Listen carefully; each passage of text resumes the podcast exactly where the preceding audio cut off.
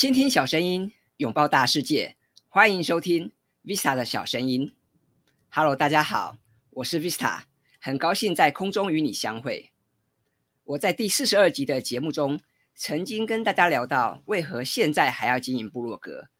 当时也有一些朋友跟我讨论他们经营部落格的一些问题，所以在今天的节目里，我想延续这个话题，继续来跟大家聊聊。如何打造一个有声有色的部落格？而有关部落格的建制与经营，又需要注意哪些细节？很多人可能觉得现在是社群媒体的年代，就算 Facebook 粉丝专业的触及率很差，已经有一些退烧的迹象，那么至少也应该开一个 Instagram 或 YouTube 的频道。所以很多人曾经问过我，部落格不是早就退伍了吗？为何还要花心力来经营呢？其实。我从来不认为部落格已经式微，甚至在当今行销宣传越来越重要的年代，我更认为部落格是推动内容行销或是打造个人品牌的要角。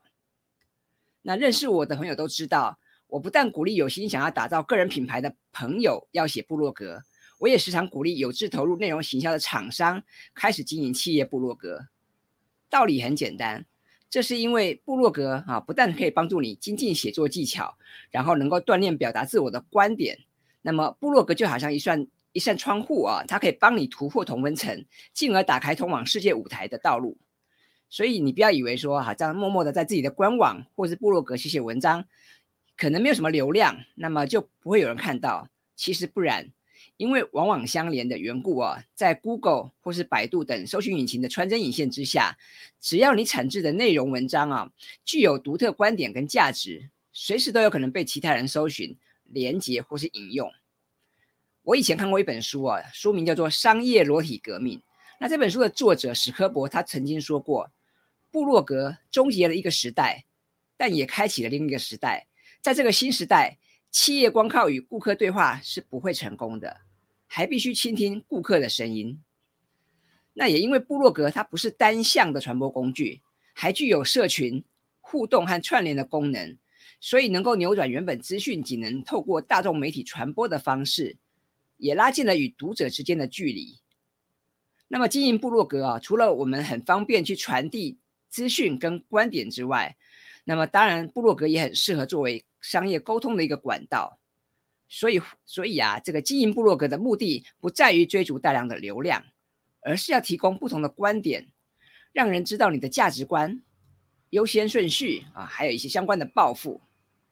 那就像这个有本书叫做《谢谢你迟到了》，一个乐观主义者在加速时代的繁荣指引。这本书的作者啊，汤马斯·弗里曼，他曾经说过一段话，也让我印象深刻。他说：“每一篇部落格文章，就像打开读者脑袋的电灯泡。”照亮了某个议题，使读者用新的眼光来看待这个议题，或是打动他们的心，让他们有更强烈或完全不同的感受。当时我读到这一段话哦，让我印象深刻。所以啊，我们不只是透过部落格来传达自己的观点，我们更可借此跟读者进行互动。我想这才是最珍贵的事情。那么以企业来说啊，经营部落格并不需要花费太多的预算或资源，但却能够获得非常多的好处。比方说，呃，可以借由撰写部落格文章的方式来表明贵公司是相关行业的专家，那么也能够为客户啊提供有用的资讯和价值。那更棒的是，你可以透过内容行销来进行商品的销售，并收集潜在客户的名单啊，那最终可以达到曝光，而且提高贵公司的品牌形象和知名度这些目标。那当然，刚刚我们提到哈，这个对企业来讲，经营部落格有很多的好处；对个人来说，其实也一样的啊。因为个人经营部落格，你可以打造个人品牌，你可以结交到很多的朋友啊。那我们刚刚提到内容行销啊，其实内容行销不同于传统的广告投放，所以虽然你知道说内容行销可能很有帮助，但往往它需要经过一段时间的积累，才能够获得我们想要的效益啊。但是我想大家不要太心急哦。同样的，经营部落格也需要经过一段时日的耕耘才能开花结果。但无论如何哈，现在开始永远不晚。所以，我想我也想鼓励大家，现在就开始写部落格吧。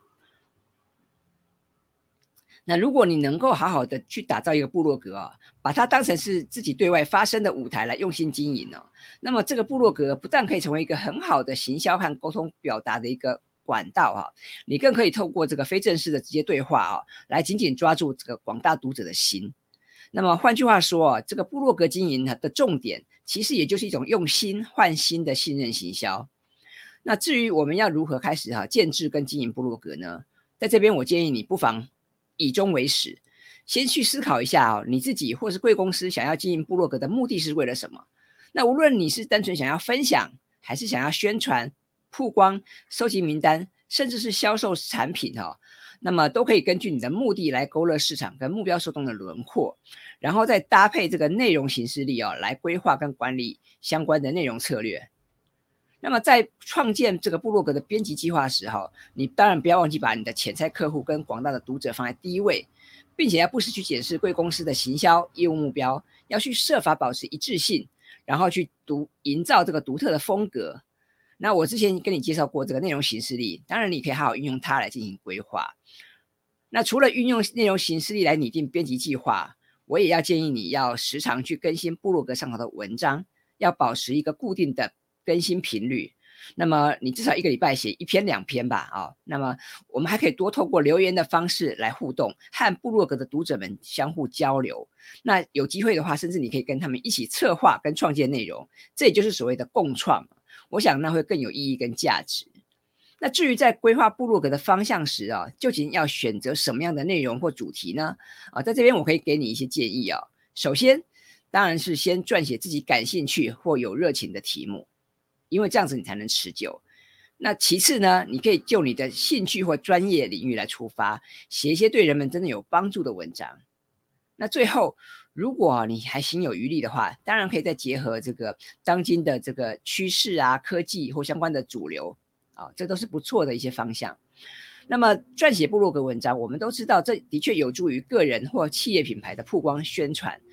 但是啊，不是把文章写好就没事了。我们更需要以这个专业素养作为基础啊，持续的输入跟输出。所以有空的时候，我也建议你不妨换位思考一下，到底什么样的内容啊，才是让大家真正感兴趣或是需要阅读的呢？那么我们谈到 SEO 的重要性，又有哪些关键字啊，是很多人会时常去搜寻的呢？啊，那还有就是，到底大家会搜寻哪些关键字来连到你的网站呢？这些都是值得去思考的问题。此外啊，在这个视觉先行的年代，大家都很重视这个视觉跟图像啊，所以我建议你在撰写部落格文章的时候，也不妨可以选择哈插入一两张图片来装装点这个版面啊。那当然，你可以使用平常自己拍摄的一些照片，或是自己画的图，或者是你善用西西林图库的一些资源，也很方便。举例来说啊，我自己就常常常会用这个 Unsplash 这个网站，或是像 Pesos 这个网站来去搜寻一些合适的图片。那么只要你打入一些关键字哈，就可以找到很多既漂亮又具有意义的图片啊。那在这边我也想建议你啊，平常你就要对你自己写作的题材或者是范围哈有所认识跟了解。那这样的话，你才能够很快的去输入一些关键字来查询一些合适的图片。正所谓一图胜千文啊。我们如果能够好好挑选一张合适的图片，哈，一定可以让你的文章增色不少。那以我自己的写作习惯来看哦，我会把这个挑图啊、修图啊、压缩图片档案这些工作都把它压缩在五分钟之内完成。那包括像这个收收集素材、撰写文章啊、跟文章上稿等等相关的流程哦，那就可以在半小时之内完成了。那有关这个如何挑选这个部落格的布景哈，或者所谓的模板，这当然也是一个学问。那很多人可能花了很多的心思或很多的时间在挑选合适的模板呢，也感到很困扰。所以在这边我也提供几个准则给你参考啊。那首先，你不要只是去选择一些华丽的布景主题，而是要去思考这个布景主题哈是否简单、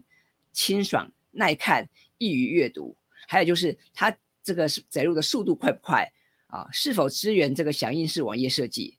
还有就是，你也可能要考虑布景主题的风格能否跟你的主文章主题相互呼应啊。很多人在选这个模板或者是布景主题的时候，只去想说，哎，我要选很美观的这个模板或主题，却忽略了哈，这个模板跟你的主题跟你的文章的调性是否相互呼应，这个也非常重要啊。那部落格的这个使用体验呢？往往也代表了布洛克或企业本身的精神或特质，所以我们更需要审慎去看待。那么，除了考虑布景主题的配色跟风格，我们也要考虑布洛格的这个网页载入速度。那有些部落格的布景主题哈，它的功能是很强大，也很美观，但是呢，就容易拖慢整体的速度，所以我想这样是不理想的。那对这个 SEO 所谓的搜索引擎优化也会带来不好的影响。那根据国外的调查统计啊，这个网页载入速度如果超过四秒钟，那么使用者的跳出率就会大幅提升了。所以如果你不确定自己的部落格载入速度啊，你也可以先用 Google 的这个网页效能检测工具来进行检测。那么有鉴于现在大家都习惯使用智慧型手机或平板电脑来上网，因此部落格的这个布景主题哈有没有支援这个响应式网页设计非常重要哈。所以在这边我会建议大家，你在挑选这个合适的布景主题的时候，不但是要让大家觉得耳目一新，更要让读者们很迅速的掌握到重点，然后还有就是有助于这个重要资讯的传达跟分享。所以这些这些细节也都非常重要啊。那。我想聊到这边哈，你已经能够理解说要经营部落格啊，你需要去注意相关的细节。你一定也知道这个内容行销的重要性。那么我常常打一个比方，我说这个经营部落格就好像你参加一场看不到终点的马拉松竞赛。那么大家比拼的不只是速度跟文笔好坏，更是你的热情、毅力跟耐心。那我们更要记得啊，这个内容行销的使命不只是在于产制优质的内容。更要去创造或留住客户，所以，即便你的部落格拥有知名度或有巨大的流量，